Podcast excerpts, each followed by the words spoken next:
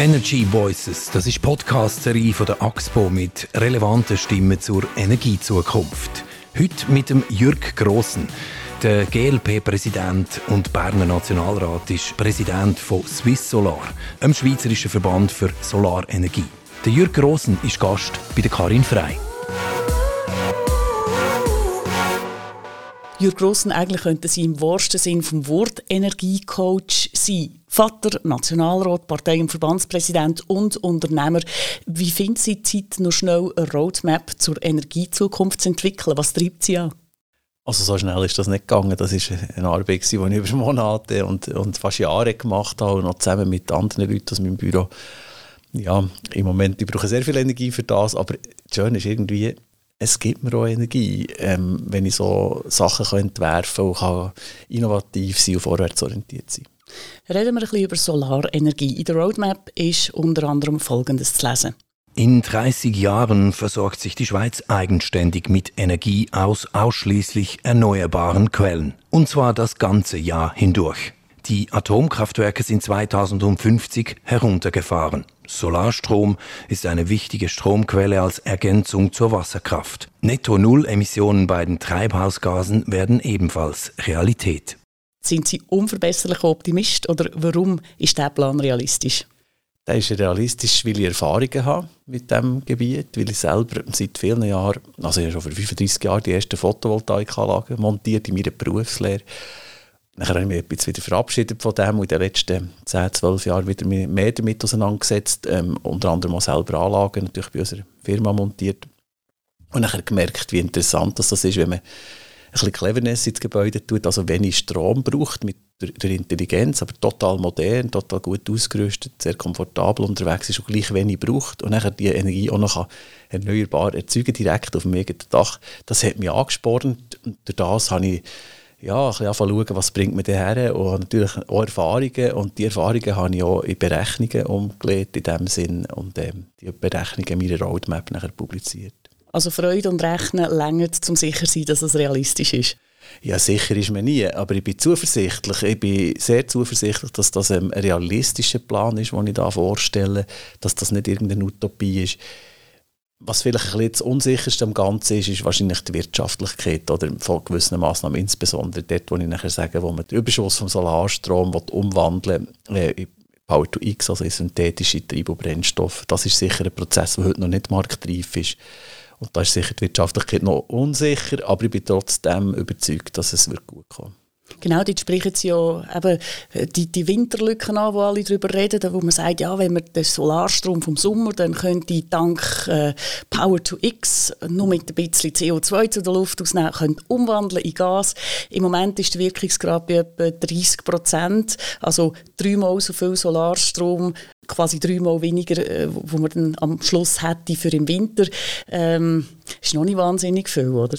Ja, aber das ist ja genau das Spannende. Äh, mit dem Solarstrom werden wir im Sommer so viel zu viel haben. Das zeigen meine Berechnungen in meiner Roadmap auch, dass wir das problemlos können oder irgendwie müssen, entweder abregeln oder halt eben wegbrauchen und wegbrauchen und umwandeln in diesen Power-to-X-Anlagen, synthetische Treibstoffe oder auch Gas, für wenn man es kurzfristiger möchte speichern, aber wenn es halt langfristig ist, für den Winter müssen wir eben Treibstoff machen daraus. Und der ist trotzdem schlechter Wirkungsgrad, funktioniert das eben ging noch und ist eine interessante Lösung. Also einerseits, weil man so wahnsinnig viel dann hat und auf der anderen Seite wahrscheinlich besser ein bisschen als gar nichts. Ja, also meine Berechnungen zeigen, dass wir irgendwie 17, 18 Terawattstunden zu viel haben. Das ist fast ein Drittel von der Jahres, vom Jahresverbrauch heute oder von der Produktion. Ähm, und das wird man dann umwandeln. Das gibt dann irgendwie 5 bis 6 Terawattstunden im Winter. Aber die sind dringend nötig. Die helfen uns nämlich genau die Lücken, die wir im Winter äh, haben, eben auch zu füllen. Reden wir ein bisschen über die verschiedenen Hürden, die es hier gibt in dem ganzen Feld. Hürde Nummer eins, kommt man überhaupt all die nötigen Panels über? Es gibt Lieferschwierigkeiten. Ich habe gerade heute Morgen mit jemandem von der Front geredet, der in diesem Geschäft tätig ist. Er hat gesagt, wir haben Wartezeiten von bis zu einem halben Jahr und die nötigen Fachleute fehlen auch. Also eine grosse Solarinitiative würde nur schon daran scheitern, dass man gar nicht zu all diesen Panels kommt. Ich glaube, jetzt tun wir einfach zu fest äh, gerade nur auf die jetzige Situation fokussieren. Das Problem, das man hatte, ist vor fünf, sechs Jahren hat man fast ein Grounding von dieser Solarindustrie. weil man die Förderpolitik total verfehlt hat, weil man plötzlich riesige Wartefristen hatte oder KFNM ist zugesehen worden und so weiter. Das war ein, Stau bei der Förderung. Das hat dazu geführt, dass nicht mehr investiert wurde. Das haben wir jetzt beheben Das Problem ist gelöst und dafür immer auf der anderen Seite haben wir jetzt im Moment, weil man eben die Industrie oder auch die Arbeitsplätze zu wenig schnell hat aufgebaut in der Schweiz, hat man natürlich jetzt eben die Wartefristen, weil die Nachfrage massiv steigt. Aber wir haben ja auch länger Zeit noch. Wir haben mindestens 25 Jahre Zeit, um diesen Umbau zu machen. Wir müssen jetzt sehr schnell aber sein. Aber wir haben letztes Jahr ähm, 0, also etwa 0,7 Terawattstunden Jahresproduktion zubauen. Das ist etwa fünfmal mehr als das Triftkraftwerk in zehn Jahren, wenn es mal realisiert wäre, würde machen. Also das bauen wir bei der Solarbranche jährlich zu. Wir gehen davon aus, dass es dieses Jahr vielleicht bis gegen eine Terawattstunde wird sein, wir werden zubauen. Ähm, das alles auf Gebäuden wo, und, das, und, und, mit Anlagen, die heute können geliefert und realisiert werden Aber es ist zu wenig, um die ganze Nachfrage zu decken, die im Moment ist. Aber ich bin sehr zuversichtlich, sowohl beim Material wie auch beim Personal werden wir äh, aufstocken und die Industrie hat schon x-mal bewiesen, dass sie die Nachfrage können befriedigen können. Die Nachfrage ist da, aber Sie haben es angesprochen, die Unterstützung. Wenn man unterwegs ist, fällt einem ja auf, dass PV-Anlagen häufig gar nicht die ganz mögliche Fläche abdecken. Die Anlagen sind so dimensioniert, dass sich das Maximum zwischen Förderbeitrag und Eigenverbrauch rausholen Wie bringt man die Leute dazu, zu Produzenten zu werden, eben mehr zu investieren, braucht es staatlichen Zwang? Das ist eine sehr gute Frage. Oder? Wir, es braucht verschiedene Massnahmen. Also erstens müssen wir schauen, dass wir eine minimale Rückliefervergütung können garantieren können, dass die Leute bereit sind, eben die ganze Dachfläche zu verbauen und auch entsprechend voll zu produzieren und nachher auch ins Netz einzuspeisen. Weil die Häuser alleine zu versorgen, das ist noch nicht so das Problem. Das würde man schaffen. Aber man muss ja auch noch mit diesen Häusern eigentlich auch noch die Industrie und andere, zum Beispiel die Mobilität, die Elektromobilität versorgen damit. Und das bedingt, dass man eben wirklich alle Flächen belegt. Da ist das eine Rückliefertarife, das andere sind Anreize, die man gerne machen möchte, dass man lokale Energiegemeinschaften machen kann, also ein überschüssigen Solarstrom im Quartier in der Nähe gerade kann verkaufen den Nachbarn. Ähm, das ist sicher ein wichtiges Element. Und dort, was möglich ist, wäre es auch noch gut, wenn wir über Kantone würde eine Photovoltaik-Pflicht machen wenn man saniert, das Dach saniert oder wenn man das Dach neu baut, dass man einfach das auch muss machen also das heißt, wenn man den Quartierstrom realisieren will, dann müsste man eigentlich, weil ja heute nur die Grossen, die Industrien können den Strom selber wählen, äh, müsste man eigentlich sagen, man müsste den Markt voll liberalisieren. Das wäre sicher der Optimalfall. Im Moment sieht es gerade nicht nach einer Mehrheit aus, leider. Ähm, und wahrscheinlich werden wir es äh, müssen probieren, dass man halt so eine kleine Liberalisierung macht, die auf einmal die Quartierstromlösungen jetzt einführt, so ein bisschen als Testfeld von der Liberalisierung, so dass wir hoffentlich in ein paar Jahren wenigstens die, die volle Liberalisierung können bekommen. Reden wir von der nächsten Hürde. Der Geopolitologe Andreas Goldzau hat uns im Energy Voices Podcast auf Folgendes hingewiesen. Im Rahmen der Wertschöpfungsketten für erneuerbare Technologien haben Staaten in bestimmten Bereichen eine dominante Stellung. China bei den seltenen Erden, nicht weil sie es unbedingt produzieren, sondern weil sie die Lieferung kontrollieren. Ähm, wiederum China zum Beispiel, wenn es um die Produktion von Solar- oder anderen Energietechnologien im erneuerbaren Bereich geht. Und hier muss man natürlich aufpassen, dass man nicht abhängig wird von einzelnen Staaten oder deren Unternehmen, um dann äh, eine Energiewende zu, äh, zu meistern, die, die, die dann wiederum in ihren Fundamenten abhängig ist von denen. Laufen wir nach dem russischen Öl und Gas in eine neue Abhängigkeit einfach von China? Also wir haben in ganz vielen Bereichen Abhängigkeiten. Wichtig ist, äh, wie das jetzt richtig gesagt ist worden, dass, die nicht, dass man nicht nur von jemandem abhängig ist, sondern dass man versucht, das zu diversifizieren. Ich möchte auch daran erinnern, die Schweiz war mal bei Solarenergie sehr weit vorne. Gewesen. In den 80er Jahren ist man sehr weit vorne. Sie hat sehr viele Innovationen in der Schweiz gemacht. Man hat ähm, schlussendlich gute äh, Produkte entwickelt, Maschinen entwickelt, für Solarpanels bauen. Die sind alle aus der Schweiz exportiert worden nach China und ähm, das wird jetzt halt dort produziert. Aber im Moment gibt es viele Bestrebungen, um auch die Industriezweige zum Teil wieder zurückzunehmen auf Europa. Gerade die Automatisierung und Digitalisierung ermöglicht auch wieder äh, ähm, Orte, wo die Löhne halt vielleicht hoch sind, wieder selber zu produzieren. Ich bin da zuversichtlich, dass das wird gelingen wird. Das ist ja im Medikament- oder im Maskenbereich oder man sieht es jetzt mit dem Korn, mit der Ukraine. Also es gibt immer wieder die Abhängigkeit und man muss versuchen, die Versorgungsströme auf der Welt halt ein bisschen diverser aufzustellen und äh, möglichst auch selber, ich sage jetzt mal mindestens in Europa, auch Akteur zu sein von dieser Produktion. Kostet halt einfach ein bisschen mehr? Ja, also natürlich kostet es wahrscheinlich ein bisschen mehr, als wenn man einfach absolut alles am günstigsten Ort auf der Welt macht. Aber man hat das jetzt auch schon gesehen, jetzt ist zum Teil China schon zu teuer geworden und dann geht man nochmal auf andere Orte, auf Taiwan oder was auch immer, ähm, oder auf Bangladesch produzieren. Und von dem her wird das immer ein, ein Rennen sein und ein bisschen mehr zahlen und dafür eine sichere Versorgung zu haben, ich glaube, das können wir uns schon noch erlauben. Bleiben wir bei der Idee von einem massiven Ausbau der Photovoltaik. Sie reden von 46 Terawattstunden knapp das Doppelte an Strom, wo heute die vier AKWs machen, die noch laufen. Wo genau würden Sie denn die PV-Anlagen bauen? Was wäre favorisiert? Also favorisiert ist klar dort, wo auch verbraucht wird, das ist auf den Gebäuden. Und in Zukunft, wenn wir noch die Mobilität eben elektrifizieren, und das passiert, die ganz, ganz schnellen Züge im Moment, wir gehen davon aus, dass man schon drei, vier Jahren 50 Prozent der neuen Wege elektrisch wird haben oder in zehn Jahren, gut zehn Jahren, etwa 50 Prozent von allen Fahrzeugen, die im, im Markt noch sind oder überhaupt rumfahren, elektrisch sind. Also wenn man den Strom dort macht, den man braucht, dann ist das sicher das Effektivste. Aber es gibt, auch noch, es gibt natürlich auch noch Infrastrukturbauten, sage jetzt mal entlang von der Autobahnen, Raststätten, wo man kann überdachen kann, Parkplätze, wo man kann überdachen kann, wo auch Autos stehen ähm, oder auch Freiflächenanlagen schlussendlich, ähm, Agri-PV. Es gibt ganz, ganz viele Orte, wo man das machen kann. Das SP-Schwergewicht Peter Bodemann würde vor allem in den Alpen bauen. Wäre ja sinnvoll. Über den Nebelgrenzen scheint die Sonne ein bisschen mehr. 2000 Meter über Meer an Südhang. Zitat Bodemann im Tagesanzeiger vom 9. Mai. Putzen wir doch die Brillen. In Krengiol sind nach Einschätzung des dortigen Gemeindepräsidenten Armin Zeiter 90 Prozent der Bevölkerung positiv eingestellt.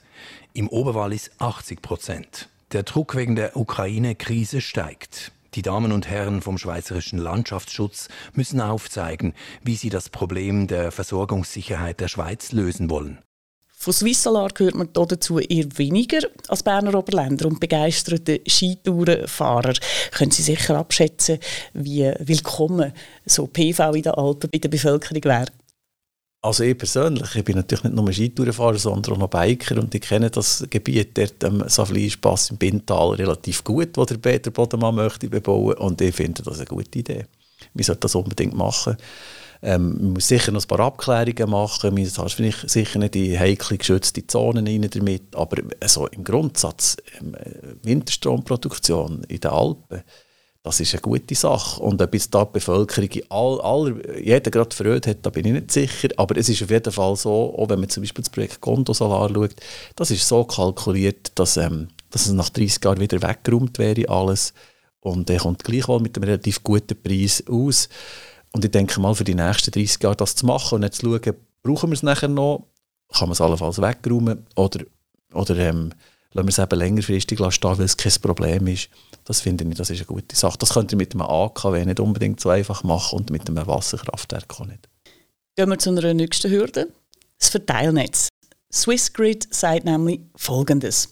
Die zunehmend volatile Stromerzeugung durch den wachsenden Anteil an erneuerbaren Energien sowie der Verbrauchszuwachs durch E-Mobility und Wärmepumpen bringen zusätzliche Herausforderungen für einen sicheren Netzbetrieb. Die Modernisierung des Übertragungsnetzes hat sich in den letzten Jahrzehnten verlangsamt. Die stetig steigenden Anforderungen führen bereits heute zu strukturellen Engpässen im Übertragungsnetz wird es an der Netzinfrastruktur scheitern? Ähm, Nein, also nicht scheitern an der Netzinfrastruktur, aber ich muss dir klar sagen, wir sind im Bereich der Netz, gerade von der Digitalisierung der Netz, sind wir ein Entwicklungsland, die Schweiz. Das ist sehr, sehr bedauerlich. Wir wissen überhaupt nicht, wie viele schaltbare Lasten das wir haben, wie viele Boiler das da jede Nacht von den Energieversorgern zu- und weggeschaltet werden. Das hat niemand im Griff. Auf ein Postulat, das ich eingereicht habe, hat der Bundesrat keine Antwort können geben. Es ist wirklich sehr bedauerlich. Und wir haben noch gar nie die Smart Meter oder fast nie die Smart Meters installiert. Also wir wissen gar nicht, wo wie viel gebraucht wird, wo wie viele Lasten sind und wir können dann zu- und wegschalten. Und damit sind wir natürlich ein Entwicklungsland. Also wenn man zum Teil im Ausland schaut, die haben das sehr, sehr, viel besser gelöst. Wieso sind wir so hinten noch? Ja, das ist einfach etwas, wo man halt einfach, die, die Netzversorger sind halt einfach auch sehr relativ träge geworden durch das, dass sie einfach einen regulierten Markt haben, einen guten Wegzins, also das ist wieder ein garantierter Zins für ihr Netz und haben nicht unbedingt Lust gehabt, ähm, jetzt da noch zu fest in die Digitalisierung zu investieren. Wenn sie hier investiert, haben sie eher in Kupfer investiert, also so ein bisschen in die dumme Infrastruktur in dem Sinn. Und das führt jetzt einfach dazu, dass wir schlecht aufgestellt sind. Aber es wird am Schluss uns noch gelingen, die, die Digitalisierung noch reinzubringen, so dass wir äh, die Netze ähm, können sauber steuern, weil wir müssen das machen, wenn wir dezentral so viel produzieren, wie ich mit meiner Roadmap verlange. Und übrigens, jede Roadmap verlangt einen sehr massiven Ausbau von, von der Photovoltaik. Und wenn die ganze Elektromobilität so kommt, ähm, und da bin ich fest überzeugt, die Industrie hat den Wandel schon vollzogen und die sagen, es wird in zehn Jahren nur noch Elektroauto geben, wir werden gar keine Verbrenner mehr verkaufen. Wenn das alles so kommt, dann werden wir müssen dezentral die Produktion und den Verbrauch viel besser harmonisieren und das können wir nur mit digitalen Netzen. Jürg Grossen, auch für Sie zum Schluss noch ein paar persönliche Fragen.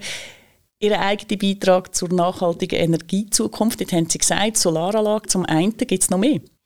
Ja, natürlich elektrisch fahren seit zwölf Jahren, ähm, bereits seit drei Jahren die Batterie, die aus dem ersten Auto ist rausgekommen, ins Gebäude nehmen, den Solarstrom mit dieser Zwischenspeicher, so Mobilität und das Gebäude, alles mit irgendeiner Energie versorgen.